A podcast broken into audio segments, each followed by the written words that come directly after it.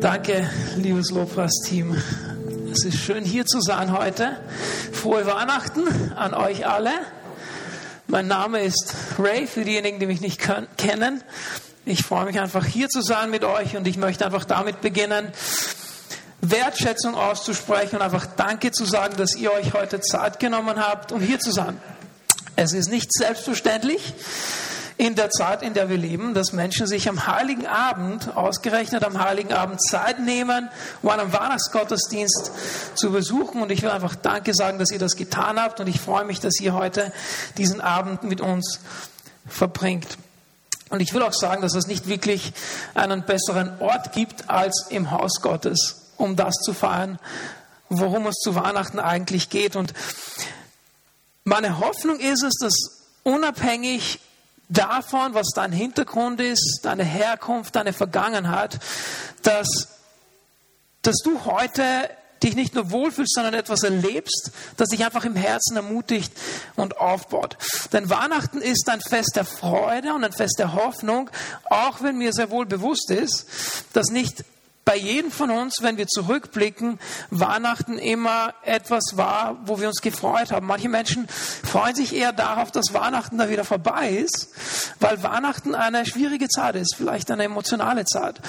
Vielleicht denken Sie zurück an die Zeit, wo Sie jemanden verloren haben, oder vielleicht ist es das erste Weihnachtsfest ohne eine geliebte Person, die man dieses Jahr verloren hat. Bei anderen ist es so, dass sie vielleicht gerade eine schwierige wirtschaftliche Situation durchmachen und man geht spazieren auf den Straßen, man geht an den vielen Geschäften vorbei und wird immer wieder daran erinnert, an alle Dinge, die man sich nicht leisten kann, weil alles teuer geworden ist und vielleicht hat man gerade den Job verloren oder es geht im Moment einfach einem nicht so gut. Und für andere wiederum ist Weihnachten einfach eine Zeit, wo das Gefühl der Einsamkeit verstärkt wird. Wo es einfach während dem Jahr geht irgendwie, aber während der Weihnachtszeit denkt man einfach viel mehr dran und es wird dann bewusst, dass man vielleicht die Person oder Menschen, die man um sich hat, jetzt nicht mehr hat und man fühlt sich einfach einsam oder vielleicht auch weit weg ist von zu Hause und die Menschen vermisst, die man zurückgelassen hat. Und ich weiß, ich weiß ehrlich gesagt nicht, wie deine Adventszeit war, wie es dir gegangen ist in den vergangenen Wochen oder wie es dir heute am Heiligen Abend gerade geht. Aber vor allem, wenn Weihnachten für dich eher eine schwierige Zeit ist, dann, dann hoffe ich, dass das, was du heute hier hörst und erlebst, dich daran erinnert, wie wertvoll du in Gottes Augen bist und wie sehr Gott dich liebt. Und dass Weihnachten auch etwas ganz, ganz Persönliches mit dir und mit mir zu tun hat. Und vielleicht ist das überraschend für dich zu hören, aber Du und ich spielen eine wichtige Rolle in der Weihnachtsgeschichte. Ich meine damit nicht, dass jetzt unsere Namen im Bibeltext drinnen stehen. Mana steht auf keinen Fall drinnen. Aber du und ich sind der Grund für, warum Jesus in diese Welt gekommen ist. Warum der Vater bereit war, Jesus zu senden. Und die Wahrheit ist, dass obwohl Gott zu Beginn der Zeit uns Menschen mit sich in eine Welt, in einen Garten hineingestellt hat, der der perfekt war, der vollkommen war, wo, wo es keine, keine Sünden gegeben hat, wo es keine Trennung gegeben hat, wo alle Beziehungen gepasst haben, obwohl das der Fall war und der Fall ist, haben wir uns von Gott abgewandt. Wir haben uns weit weg abgewandt von Gott durch unsere Sünden, dadurch, dass wir gesagt haben, wir wollen so leben, wie wir wollen, nicht wie Gott das vorgesehen hat für uns. Und das hat dazu geführt, dass eine Kluft entstanden ist zwischen uns und Gott dass diese Harmonie, die am Anfang der Schöpfung da war, verloren gegangen ist. Und weil Gott uns aber trotzdem geliebt hat, war er bereit, seinen einzigen Sohn Jesus Christus in die Welt zu senden. Und das fahren wir zu Weihnachten. Diese Menschwerdung Gottes, dieses Entgegenkommen Gottes, sich klein zu machen, Mensch zu werden und geboren zu werden hier auf dieser Erde. Und es war unsere Not. Es war meine Not, vielleicht ist dir das nicht bewusst, aber es ist auch deine Not, die Gott dazu gebracht hat, die sein Herz gebrochen hat, die ihn dazu gebracht hat, dass er seinen einzigen Sohn aufgibt und opfert und ihn hier in diese Welt schickt, um ein vollkommenes Leben zu führen und dann um unsere Schuld und Sünden auf sich zu nehmen, sie ans Kreuz zu tragen, dann am dritten Tag wieder aufzustehen und uns eine Hoffnung auf ein ewiges Leben zu geben, das über den Tod, über dieses Leben hinausgeht. Das ist etwas Außergewöhnliches. Ich weiß, wir feiern Weihnachten jedes Jahr, aber Weihnachten ist etwas Außergewöhnliches und in der Geschichte der Menschheit einzigartiges, das wir feiern. Dass der allmächtige Gott Mensch wurde, so wurde wie wir, damit wir ihn greifbar erleben können in der Person von Jesus Christus und verstehen, wie sehr Gott jeden von uns auch liebt so groß war die geistliche Not, so groß war die Dunkelheit und die Verlorenheit der Menschen, dass Gott vor 2000 Jahren Jesus Christus in die Welt geschickt hat als das stärkste Licht, das die Menschheit jemals gesehen hat. Und Johannes, der diesen Jesus persönlich gekannt hat, schreibt Folgendes über ihn im, im Johannesevangelium im Kapitel 1. Ab Vers 9, er sagt hier, das wahre Licht, er spricht von Jesus, das wahre Licht ist der, der in die Welt gekommen ist, um für alle Menschen das Licht zu bringen. Doch obwohl er unter ihnen lebte und die Welt durch ihn erschaffen wurde, erkannten ihn die Menschen nicht. Er kam in seine Welt, aber die Menschen wiesen ihn ab. Ist das nicht verblüffend? Ist es nicht verrückt, dass ein allmächtiger Gott bereit war, durch eine natürliche Geburt als kleines, hilfloses Baby in die Welt zu kommen, hier über 33 Jahre mitten unter den Menschen zu leben. In der Welt, die er geschaffen hatte, unter den Menschen, denen er den Atem gegeben hatte, und die Menschen wiesen ihn ab. Ich finde das verblüffend und es ist leicht jetzt für mich oder für uns zu sagen, ja, das war vor 2000 Jahren so und die Menschen damals, ja, die waren so schlecht und so schlimm und wollten nichts mit Gott zu tun, aber die Realität ist, dass es ja heute auch nicht viel anders aussieht, oder? Wir merken, dass wir nicht in, in den allerbesten Zeiten leben heute. Wir merken, dass die Dunkelheit irgendwie zunimmt, die Kriege zunehmen, die Unsicherheit zunimmt. Und auch heute ist es so, dass obwohl wir jedes Jahr Weihnachten feiern, obwohl wir an dieses außergewöhnliche Wunder Gottes denken, dass ein Großteil der Menschen Jesus ablehnt und nichts mit ihm zu tun haben möchte. Und vielleicht hast auch du jedes Jahr oder zumindest ein paar Mal schon die Weihnachtsgeschichte gehört, aber es hat nie irgendwie eine Verbindung stattgefunden zwischen dir und der Weihnachtsgeschichte. Vielleicht war das einfach ein schönes Märchen, eine, eine schöne Geschichte, die man den Kindern aus der Kinderbibel vorliest, ja. Aber es hat dich nie persönlich berührt und mein Ziel heute ist es, diese Verbindung herzustellen, uns klar zu machen, wie zentral unsere Rolle ist in der Menschwerdung von Jesus und dass Weihnachten sehr wohl einen persönlichen Bezug hat mit jedem Einzelnen von uns. Denn Gott möchte durch Jesus jedem Menschen begegnen. Das sagt er in seinem Wort, in, in der Schrift, in der Bibel. Im Neuen Testament, in der Apostelgeschichte, Kapitel 17, im Vers 27, heißt es hier, mit allem, was er, also mit allem, was Gott tat, wollte er die Menschen dazu bringen, nach ihm zu fragen. Er wollte, dass sie, also die Menschen, wir alle, wenn irgend möglich, in Kontakt mitkommen, mit ihm kommen, in Berührung mit Gott kommen und ihn finden. Das ist der Wunsch Gottes für jeden Menschen, dass jeder Mensch ihn findet. Er ist ja für keinen von uns in unerreichbarer Ferne, heißt es hier. Gott ist für keinen von uns in unerreichbarer Ferne und wenn wir ehrlich sind, fühlt es sich doch manchmal so an, als wäre Gott irgendwo ganz weit weg wir, wir kommen einfach da nicht dran. Wir haben keine Verbindung mit ihm. Irgendwie ist er der Schöpfer aller Dinge, ganz weit weg im Himmel. Wir sind hier auf Erden, wir machen unser Ding, er macht sein Ding. Und er ist irgendwie in unerreichbarer Ferne. Aber sein Wort sagt, dass, dass er uns nahe kommen will. Und, und zu Weihnachten denken wir daran, wie weit Gott gegangen ist, dass er sogar Mensch wurde durch Jesus Christus und hier mitten unter uns gelebt hat. Und möglicherweise hast du, hast du nie wirklich daran gedacht, dass Gott ausgerechnet auch dir begegnen möchte. Aber ich möchte dir das zusprechen heute. Diese Anladung, Gott zu begegnen, gilt auch für dich. Für dich persönlich. Für jeden von uns heute. Gott möchte dir begegnen. Und das ist verblüffend. Das ist unglaublich.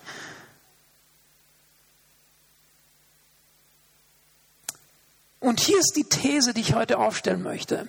Hier ist das, was meine persönliche Überzeugung ist. Jeder Mensch kann Gott persönlich begegnen. Jeder Mensch kann Gott persönlich begegnen. wenn er bereit ist, gewisse Hindernisse zu überwinden. Manchmal gibt es Dinge, die zwischen uns und Gott stehen.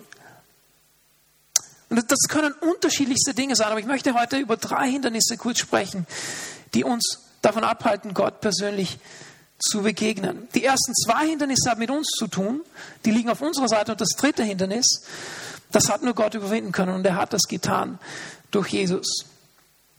Was steht uns also manchmal im Weg, wenn es darum geht, Gott persönlich zu begegnen? Das erste Hindernis, und ich schließe das dann auch an die, an die Weihnachtsgeschichte an, das erste Hindernis, über das ich sprechen möchte, ist unsere Erwartungshaltung.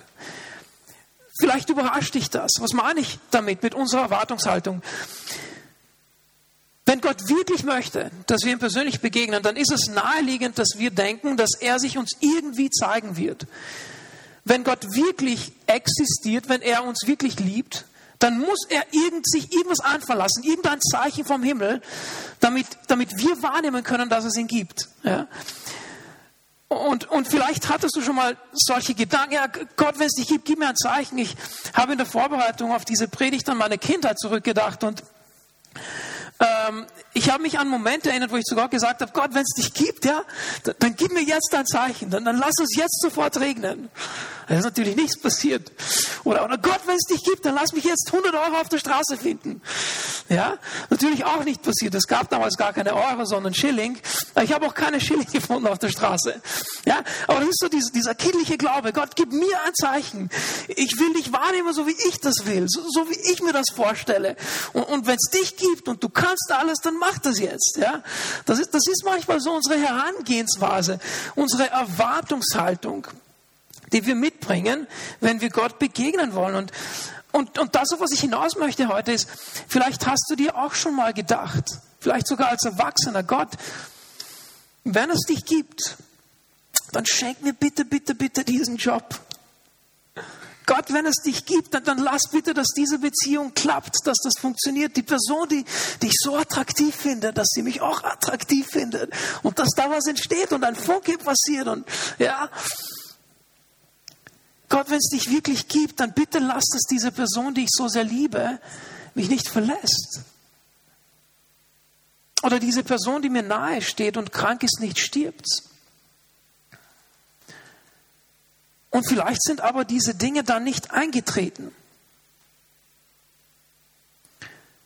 Und wenn das passiert ist, wenn wir solche Erfahrungen machen, dann sind wir ernüchtert, verschließen uns natürlich vor Gott, sind enttäuscht und denken uns natürlich, es kann keinen Gott geben und schon gar nicht einen liebevollen Gott.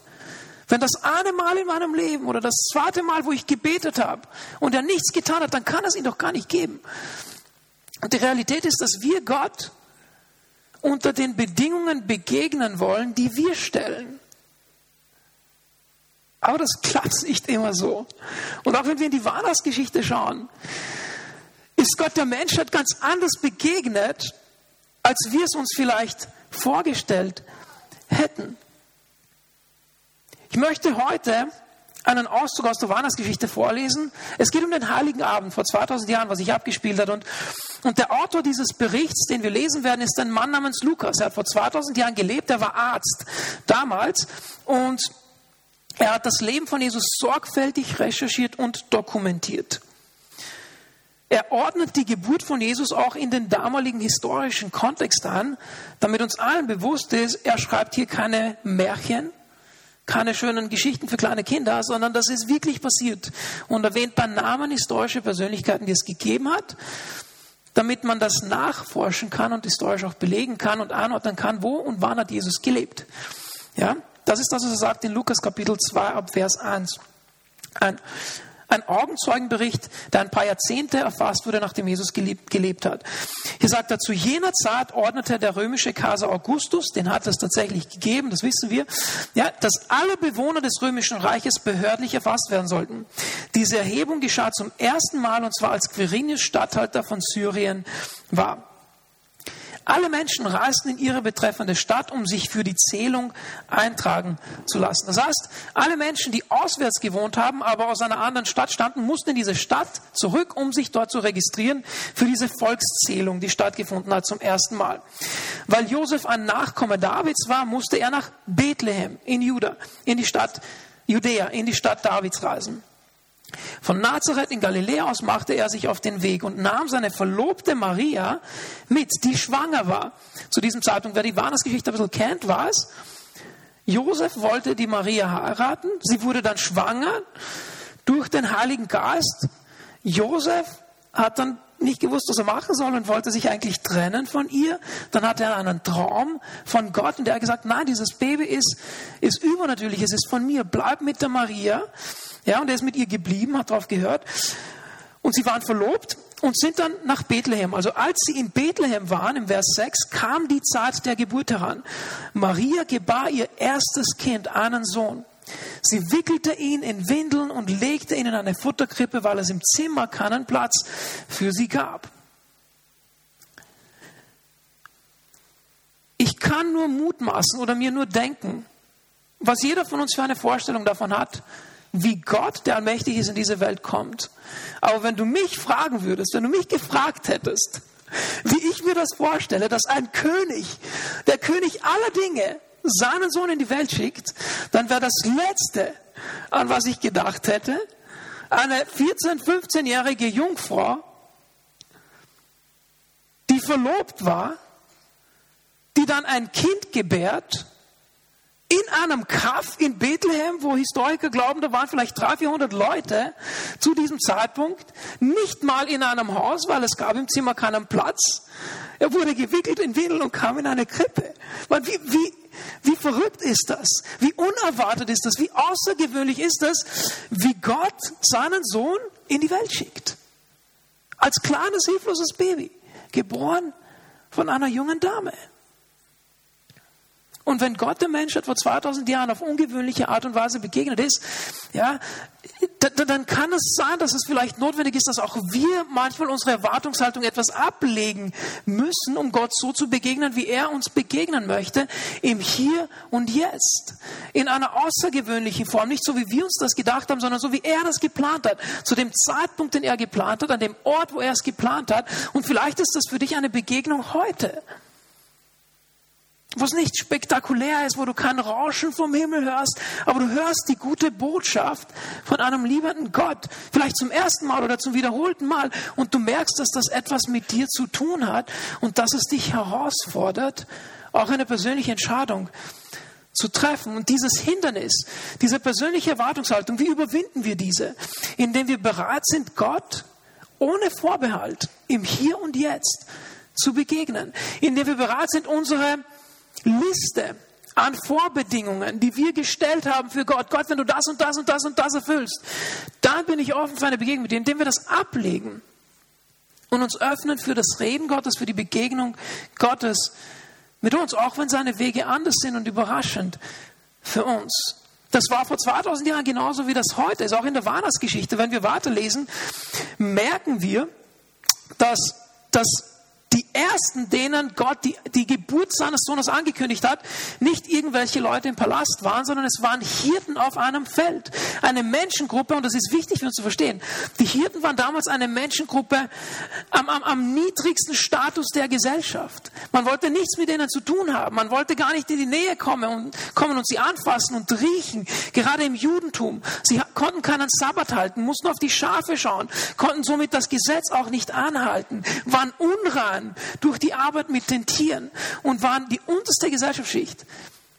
Und dennoch sind sie die erste Gruppe, denen Gott durch einen Engel begegnet und sagt, der Retter der Welt ist geboren.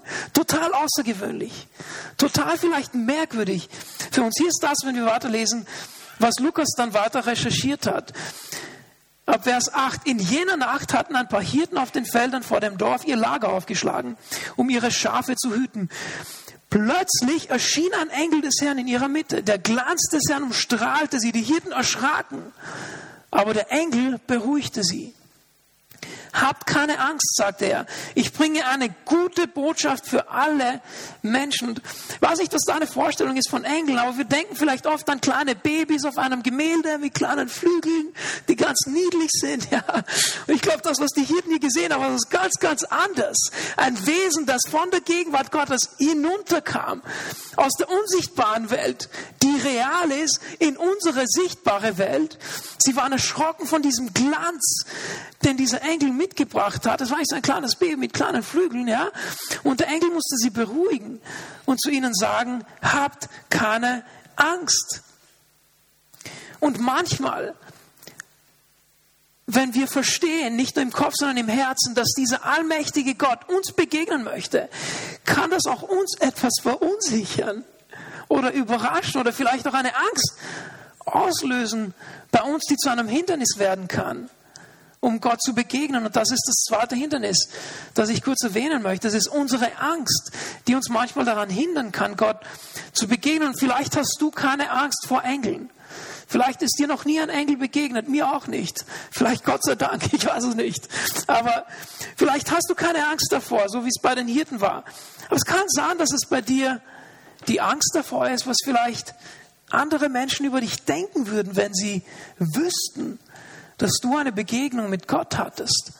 Vielleicht denkst du ja, was, was sagen die dann über mich, wenn ich sage, ich, ich glaube jetzt an Gott? Vielleicht hast, hast du Angst davor, dass deine Familie dich als merkwürdig abstempelt oder deine Freunde sagen, du bist komisch. Vielleicht hast du Angst davor, dass dieser liebevolle Gott dich gar nicht akzeptieren will, aufgrund der Dinge, die hinter dir liegen, die dir angetan worden sind oder die du vielleicht getan hast. Vielleicht hattest du leider in der Vergangenheit auch negative Erfahrungen mit Kirche oder mit Menschen, die sich Christen bezeichnet haben.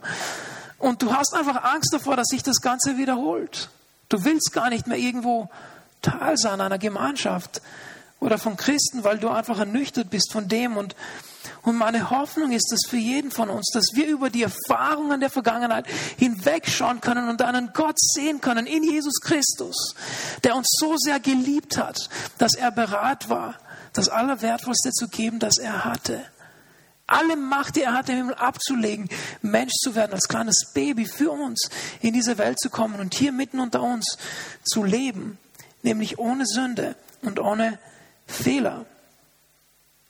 Und ich denke mir, wenn Gott bereit war, vor 2000 Jahren den Hirten zu begegnen, am Rande der Gesellschaft, abgestempelt, als Menschen, mit denen man nichts zu tun haben wollte. Wie viel mehr ist Gott bereit, uns und jedem von uns heute zu begegnen, egal was dein sozialer Status ist, egal wie viel Geld du am Konto hast, egal wie es dir gesundheitlich geht, egal was hinter dir liegt in deiner Vergangenheit, was du getan hast, wo du dir denkst, Ray, wenn du das wüsstest, es gibt für mich keine Hoffnung mehr, es gibt für mich keine Chance mehr.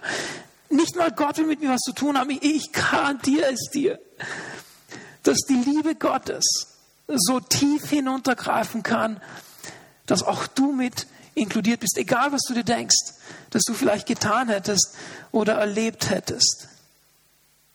Und wenn wir verstehen, dass Gott das gut mit uns meint, dann können wir ein Stück weit auch unsere Angst ablegen.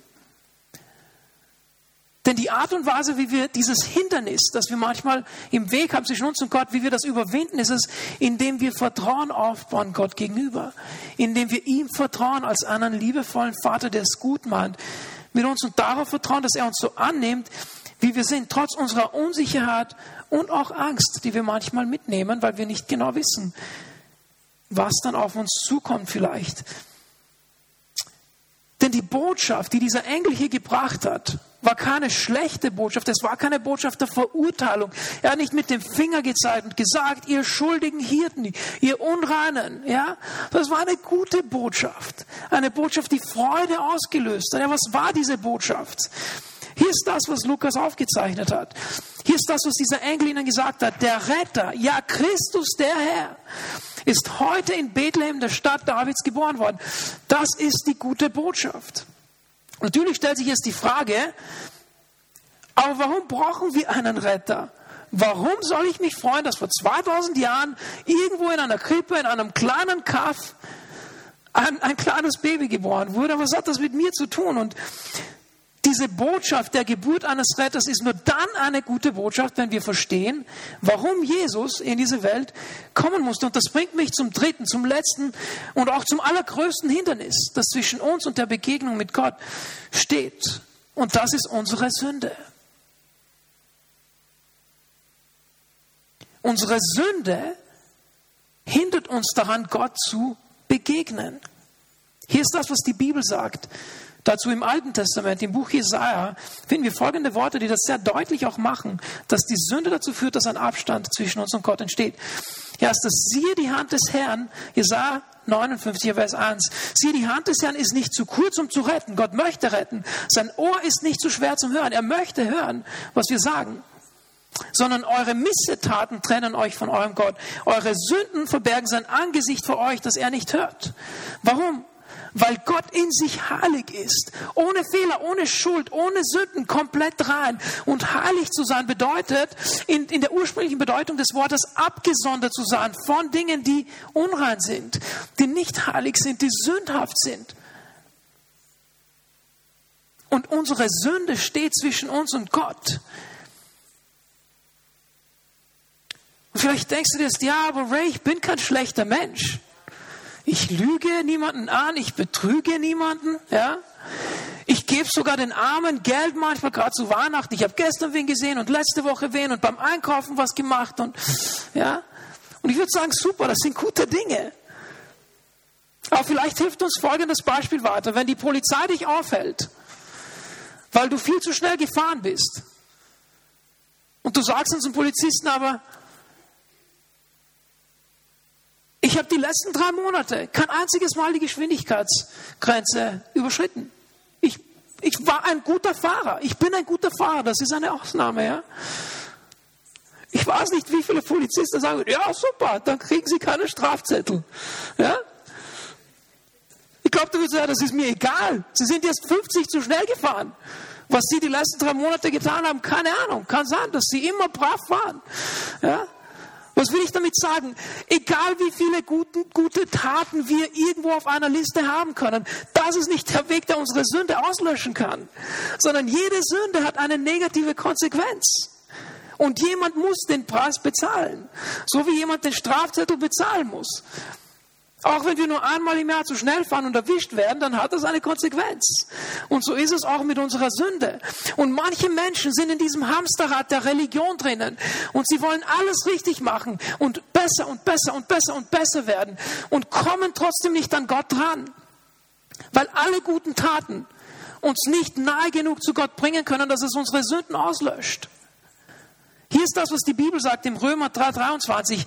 Denn alle Menschen haben gesündigt und das Leben in der Herrlichkeit Gottes verloren. Wisst ihr, die Sünde ist so ein großes Hindernis, dass keiner von uns gut genug sein kann, um vor einem heiligen Gott, der rein ist in allem, zu bestehen. Es geht einfach nicht. Und wenn du das probiert hast und wenn du das immer noch probierst, dann bitte hör mich von ganzem Herzen. Ich sage das aus Liebe. Ich wünsche mir, dass jeder von uns Gutes tut. Aber der Weg zurück in die Beziehung mit dem Papa, das sind nicht deine guten Taten, sondern das ist das, was Jesus am Kreuz getan hat für uns. Er hat die Strafe für uns bezahlt. Die schlechte Nachricht ist, wir alle haben gesündigt. Deswegen brauchen wir alle die gute Botschaft, um die es zu Weihnachten geht. Hier ist das, was in Römer 6, 23 steht über den Lohn der Sünde. Denn der Lohn der Sünde ist der Tod. Jede einzelne Sünde hat als Lohn, als Konsequenz den geistlichen Tod, die Trennung zwischen uns und Gott. Aber das ist nur ein Teil. Das ist die schlechte Nachricht. Die ist die gute Nachricht. Das unverdiente Geschenk Gottes dagegen ist das ewige Leben durch Christus Jesus, unseren Herrn. Und ist das nicht eine gute Botschaft, wenn du vielleicht schon so lange probierst, selber irgendwie gerecht zu werden vor Gott und es geht nicht und du merkst, dass du diese, diesen Spalt zwischen dir und Gott nicht überbrücken kannst, egal wie gut du bist, dass dein Gewissen trotzdem sagt, irgendetwas fehlt. Dieses etwas ist Jesus. Er hat gesagt, ich bin der Weg, die Wahrheit und das Leben. Der einzige Weg zum Vater ist. Jesus. Und durch seinen Tod am Kreuz werden wir gerecht vor Gott, weil er den Schuldschein, den Strafzettel, sagt die Bibel, den wir hätten bezahlen sollen, indem wir sterben, hat er bezahlt für uns. Ist das nicht unglaublich? Ist das nicht wunderschön? Ist das nicht eine einfache Botschaft, die jeder Mensch verstehen kann? Es muss nicht so kompliziert sein. Du musst nicht Theologie studiert haben. Du musst nicht die Bibel zehnmal durchgelesen haben. Wenn du verstehst und glaubst in deinem Herzen, dass der Papa im Himmel bereit war, Jesus zu schicken für dich und für mich, um unseren Schuldschein ans Kreuz zu nageln, damit wir gerecht sind vor ihm und ewiges Leben haben können, dann hast du alles verstanden, was du brauchst, um Gott persönlich zu begegnen, damit deine Sünden vergeben werden, damit du einen Platz hast in der Ewigkeit mit Jesus. Es geht nicht um Religion, es geht um eine Beziehung mit ihm. Das ist der Grund, warum Jesus gekommen ist. Nicht um mit dem Finger zu zeigen, nicht um dich zu verurteilen, wie schlecht du bist, wie wenig du warst, wie viel du vermasselt hast. Wisst ihr, die Bibel sagt in Johannes 3,16 und ich komme zu einem Abschluss. Johannes 3,16 und 17, denn, denn Gott hat die Welt so sehr geliebt, dass er seinen einzigen Sohn hingab, damit jeder, das bist du und ich, damit jeder, der an ihn glaubt, nicht verloren geht, sondern das ewige Leben hat. Es geht noch weiter. Gott sandte seinen Sohn nicht in die Welt, um sie zu verurteilen, sondern um sie, um sie durch seinen Sohn zu retten. Wenn du irgendwo in eine Kirche gegangen bist, wo du verurteilt wurdest, wo es um das gegangen ist, was du machen kannst für Gott und nicht, was er für dich getan hat, dann lass mich heute diese gute Botschaft, diese befreiende Botschaft mit dir teilen. Egal, was du probierst zu tun, Jesus hat am Kreuz alles getan, was du brauchst, um heute eine persönliche Beziehung mit ihm zu starten. Er liebt dich persönlich. Er ist für dich gekommen. Du hast eine zentrale Rolle in der Weihnachtsgeschichte und ich auch. Und ich habe diesen Jesus persönlich erlebt. Ich erzähle euch keine Märchen. Es hat mein Leben verändert und es verändert mein Leben tagtäglich, wenn ich daran denke, wie wenig ich verdient hätte, dass jemand für mich stirbt und wie sehr mich Gott immer noch liebt, obwohl ich genauso wie wir alle in diesem Raum Sünder bin.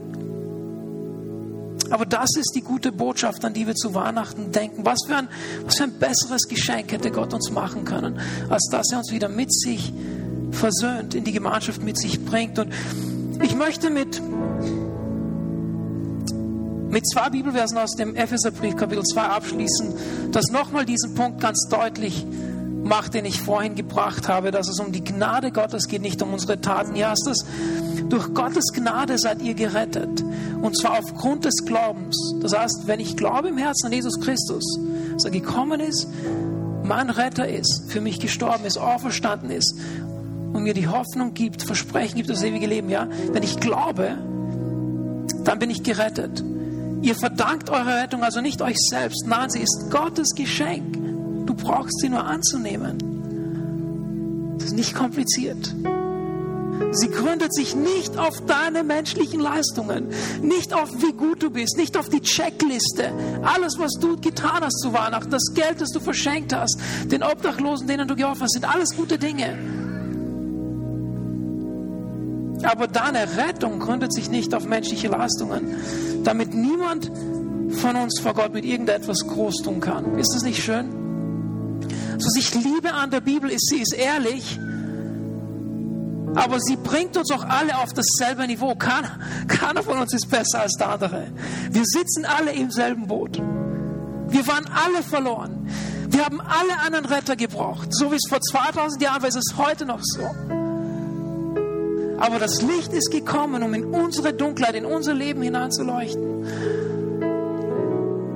Und meine Lieben, ich wünsche mir nichts mehr, zu Weihnachten, als dass jeder von uns diese gute Botschaft für sich in Anspruch nehmen kann und glauben kann und einen Schritt in Richtung Gott gehen kann. Wir können unsere Erwartungshaltung auf die Seite legen, vielleicht unsere Angst überwinden, Gott vertrauen, aber die Sünde können wir nicht alleine überwinden, sondern Jesus hat sie für uns überwunden. Ich möchte zum Abschluss ein Gebet sprechen und euch einladen, dass wir vielleicht unsere Augen schließen, unsere Köpfe beugen. Und ich möchte besonders auch für diejenigen Menschen beten, die vielleicht heute spüren, dass Gott ihnen begegnen möchte. Vielleicht ist es ein Moment, mit dem du nicht gerechnet hast, der unerwartet ist, aber du merkst, Gott spricht mit dir ganz persönlich heute. Und wenn du heute diesen Schritt machen möchtest und sagen möchtest, ich, ich glaube an, an Jesus, ich möchte ihn anladen, in mein Herz Platz machen für ihn in meinem Leben, dann möchte ich dir einfach diese Chance heute geben, diese Entscheidung in deinem Herzen zu treffen. Ich möchte für dich beten und mit allen Augen geschlossen, mit allen Köpfen gebeugt.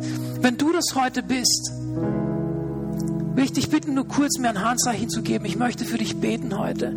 Möchtest du Platz machen in deinem Herzen für Jesus? Ich sehe deine Hand, danke. Sonst noch jemand?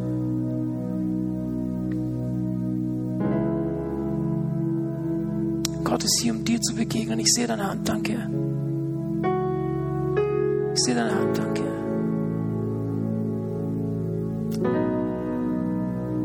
Ich sehe deine Hand, danke. Ich sehe deine Hand, danke. Ich sehe deine Hand, danke.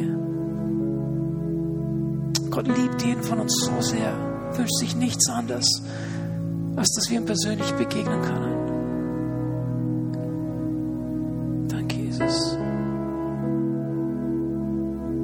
lasst uns beten. Und wenn du diese Entscheidung getroffen hast, dann bete das einfach in deinem Herzen mit.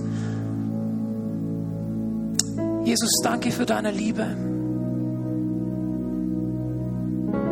Danke, dass du für mich in diese Welt gekommen bist. Mache heute Platz in meinem Herzen für dich. Bitte komm in mein Leben. Vergib mir meine Schuld und Sünden mache mich ganz neu. Jesus, ich mache dich zum Herrn meines Lebens. Danke für deine bedingungslose Liebe für mich. Danke, dass du mir heute begegnet bist. Amen. Amen. Wir möchten noch ein Lied gemeinsam singen, wo es genau um das geht was wir jetzt gehört haben. Und ich will euch einfach einladen, das einfach nochmal ansickern zu lassen, was wir gehört haben. Wenn ihr möchtet, natürlich auch gerne mit der Lobpreisband zu singen.